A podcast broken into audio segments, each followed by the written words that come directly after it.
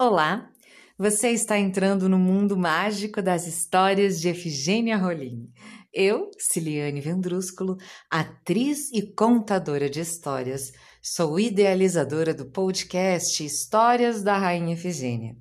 Que minha voz possa conduzir sua imaginação a esse mundo multicolorido e cheio de imagens fantásticas. Que tal mais uma história?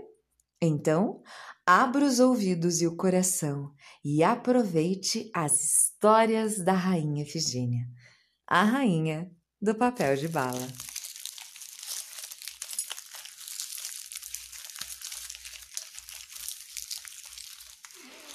Muito bem, nossa temporada já está chegando ao fim, mas ainda faltam dois episódios. No episódio de hoje, que é o número 34, temos duas histórias de Rainha Efigênia. São elas: O Catador de Sonhos e a noiva que preferiu ficar solteira. O que será que esse catador de sonhos tem para nos dizer? Toda manhã, bem cedinho, o menino Dorcelino toma café.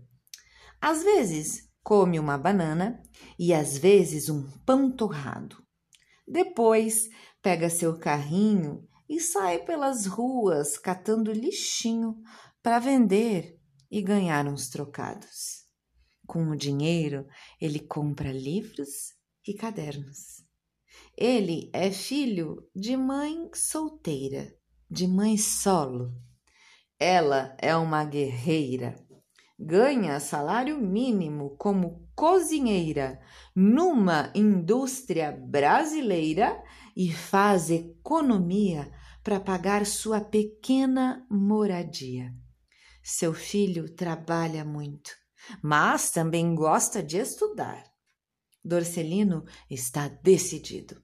Um dia eu vou me formar. Quero ser marinheiro e trabalhar em alto mar.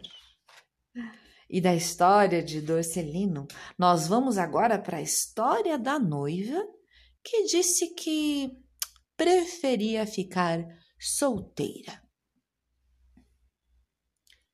De um céu azul bem estrelado, uma noiva desce de paraquedas.